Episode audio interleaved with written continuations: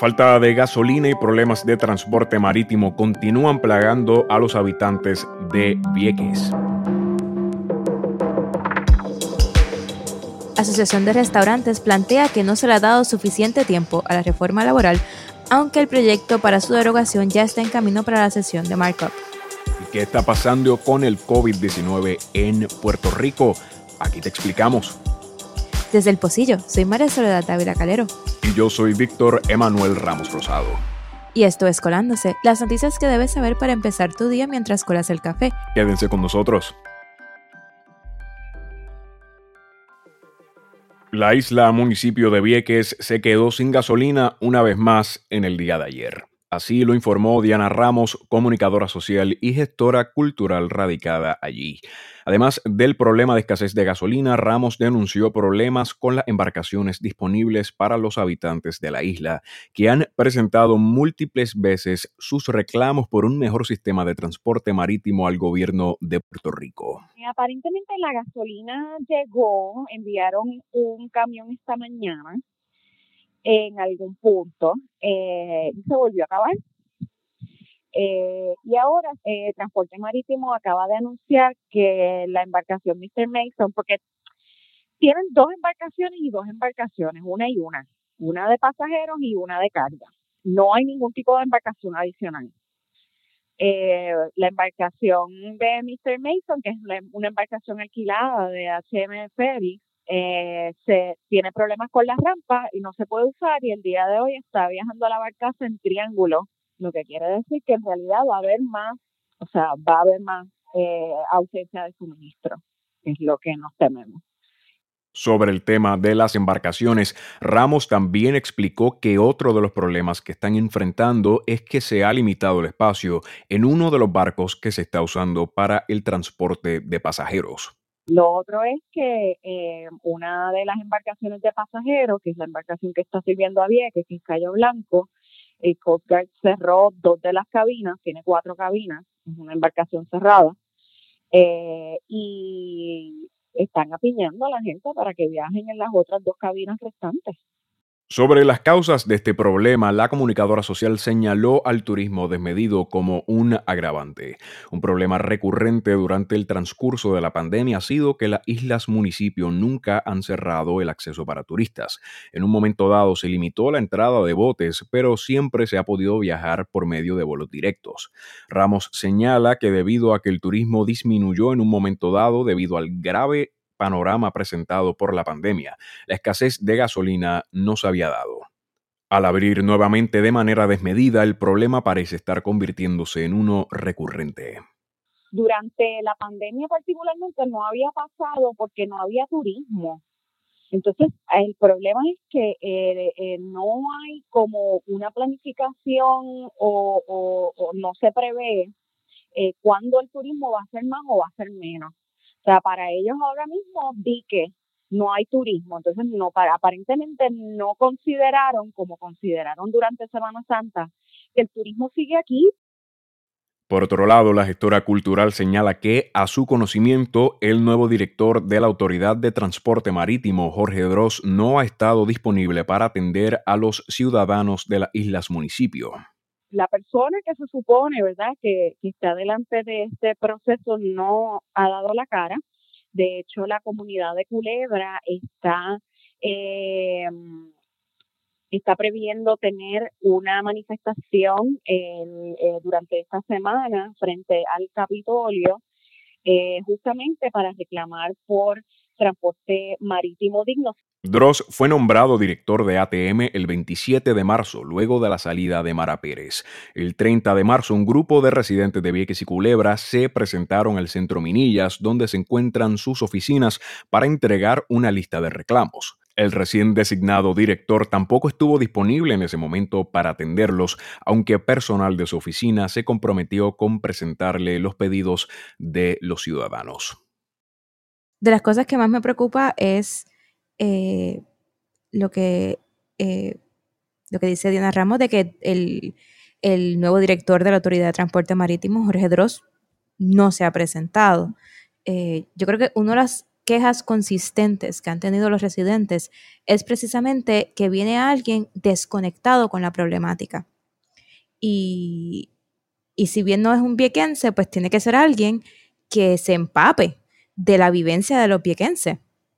Asimismo, y de hecho, en la lista de reclamos que ellos presentaron el día 30 de marzo, eh, una de las consideraciones era que se le diera prioridad a, residentes de las islas municipios eh, a la hora de seleccionar un director de la Autoridad de Transporte Marítimo, ¿no? Una persona que tuviera experiencia directa y que supiera sobre las vivencias de estas islas, además de que tuviera conocimiento eh, no vasto en transporte marítimo. Y me parece bastante preocupante el hecho de que ya a varias semanas desde su designación, esta persona, Jorge no ha tenido comunicación directa con los residentes de las islas municipio que llevan meses y años luchando por un sistema de transporte digno y condiciones más humanas de vida.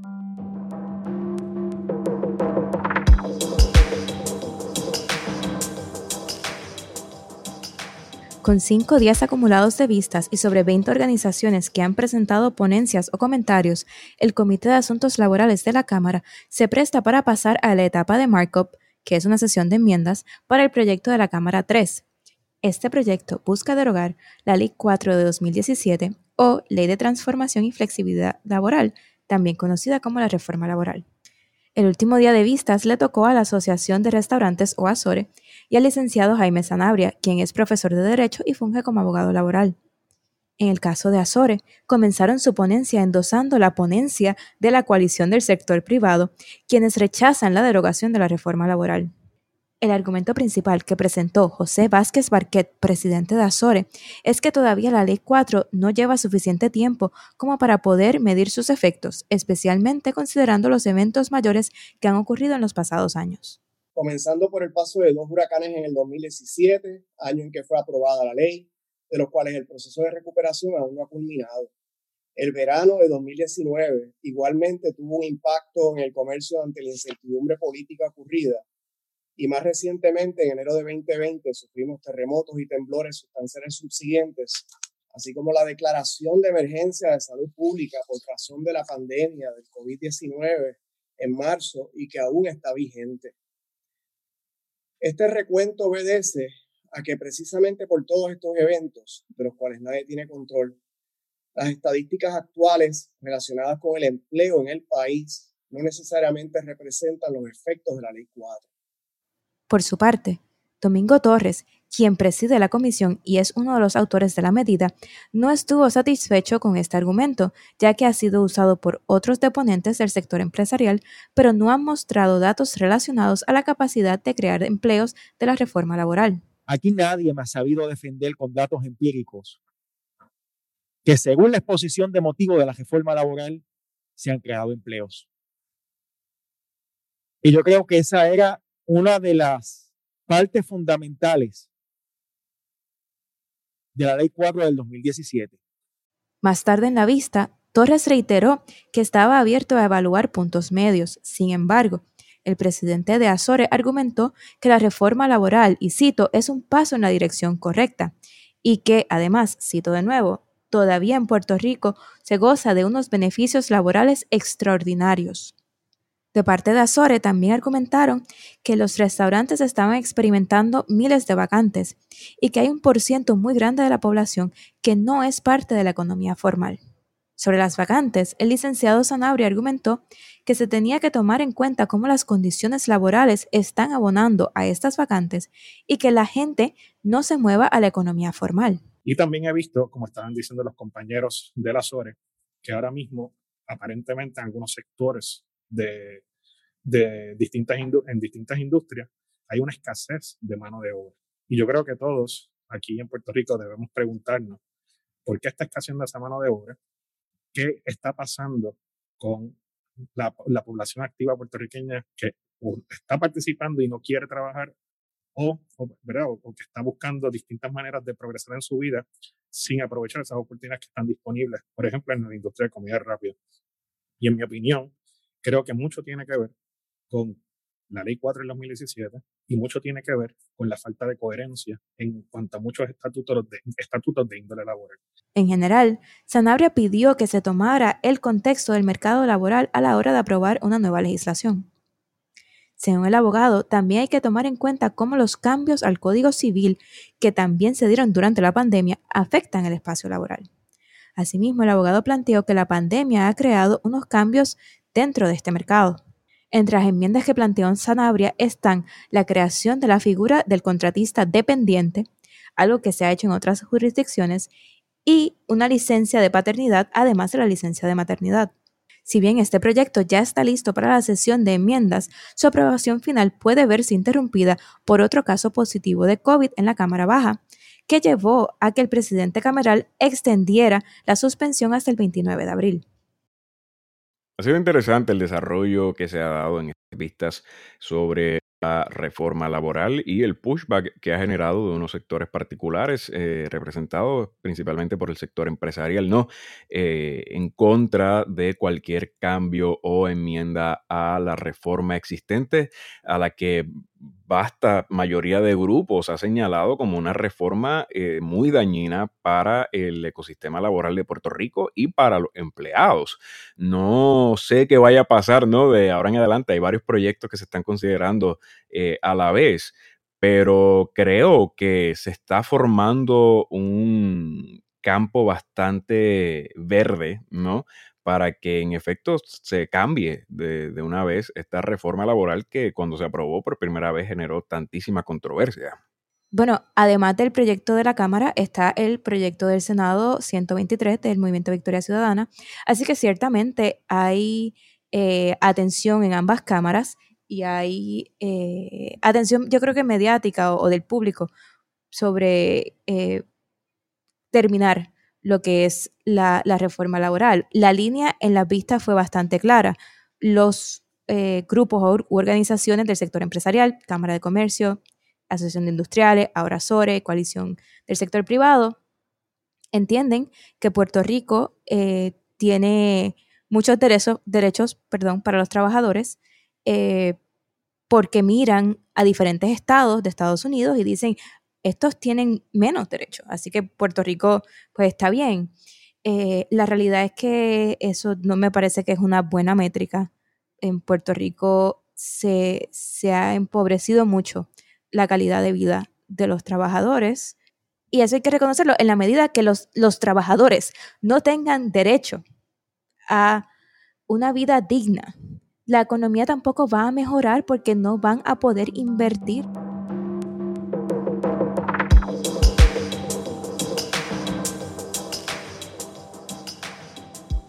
Color de hormiga brava. Así se ven los mapas de contagios por COVID-19 en la isla preparados por el portal de la Coalición Científica de Puerto Rico, un indicador de niveles críticos de transmisión en la vasta mayoría de los 78 municipios. Estos mapas se producen diariamente basado en los datos recopilados por el Departamento de Salud. Por semanas, expertos y profesionales de la salud han advertido sobre un repunte preocupante en contagios y han llamado a la implementación de medidas más estrictas de mitigación. Sus reclamos, sin embargo, no han sido completamente atendidos por parte del gobierno. De una extensa lista de recomendaciones entregada por la coalición al gobernador Pedro Pierluisi, el primer mandatario se limitó a reducir el porcentaje de personas que pueden haber en negocios a un 30%.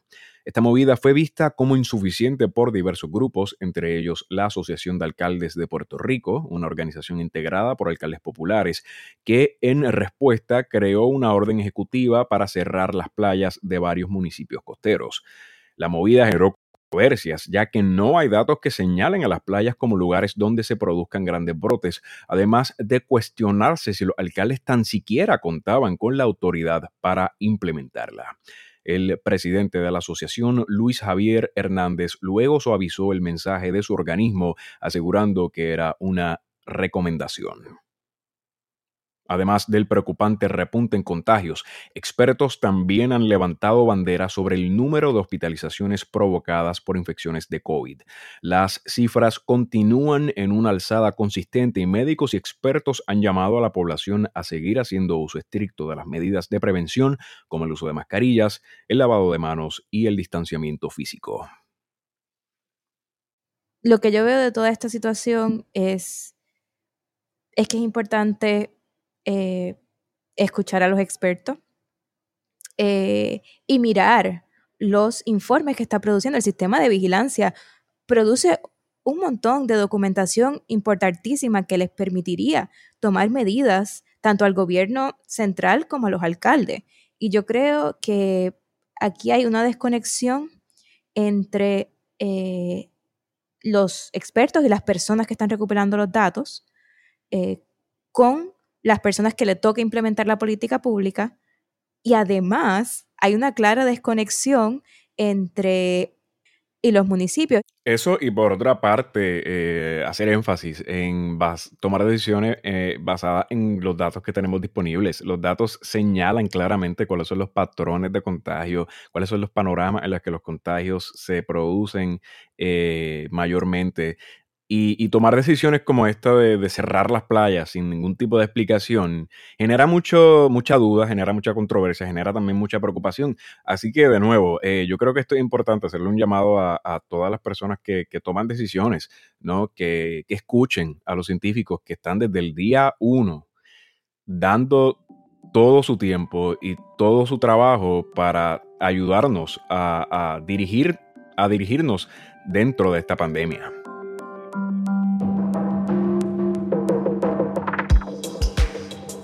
Además, aquí otras noticias que deben saber para el día de hoy.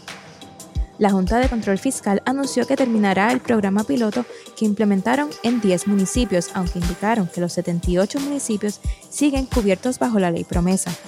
En su anuncio indicaron que quieren aumentar las gestiones de Discover Puerto Rico en cuanto a los municipios, y la Junta indicó que quieren que se promuevan más a los municipios como destinos turísticos. La Junta además presentó una propuesta por Hernando Cruz, su director de investigación y política pública, en la que plantean que el gobierno de Puerto Rico ha sido lento en completar las medidas fiscales. Por otro lado, el gobernador Pedro Pierluisi retiró el nombramiento de Elba Ponte para secretaria de Educación, luego de que ésta recibiera un informe negativo de parte del Comité de Nombramientos. Hoy se espera que el gobernador anuncie quién será el secretario interino. Pierluisi además anunció que vetó el proyecto de la Cámara 21 que buscaba derogar la elección de los delegados por la estabilidad. En la Cámara de Representantes, el representante Luis Raúl Torres anunció que estaría refiriendo al presidente de la Junta de Gobierno de la AEE e al Departamento de Justicia, así como a la Oficina de Ética Gubernamental. Esto por alegadas violaciones de conflicto de intereses. Por último, en el Senado hoy se espera que la Comisión de Proyectos Estratégicos y Energía tenga una vista sobre el contrato de Luma. Además, se espera que la Comisión de Nombramientos atienda la designación de Manuel Torres como Contralor de Puerto Rico. Muchas gracias por acompañarnos y le esperamos mañana para guiarles por las noticias que deben conocer para empezar su día. El trabajo del pocillo es accesible y libre de costo, pero para mantenerlo de esa forma necesitamos de su ayuda pueden suscribirse a nuestro Patreon a través de patreon.com slash elpocillo y contribuir con el periodismo independiente. Mi nombre es María Soledad Dávila Calero. Y yo soy Víctor Emanuel Ramos Rosado. Esto fue Colándose. Nos vemos mañana.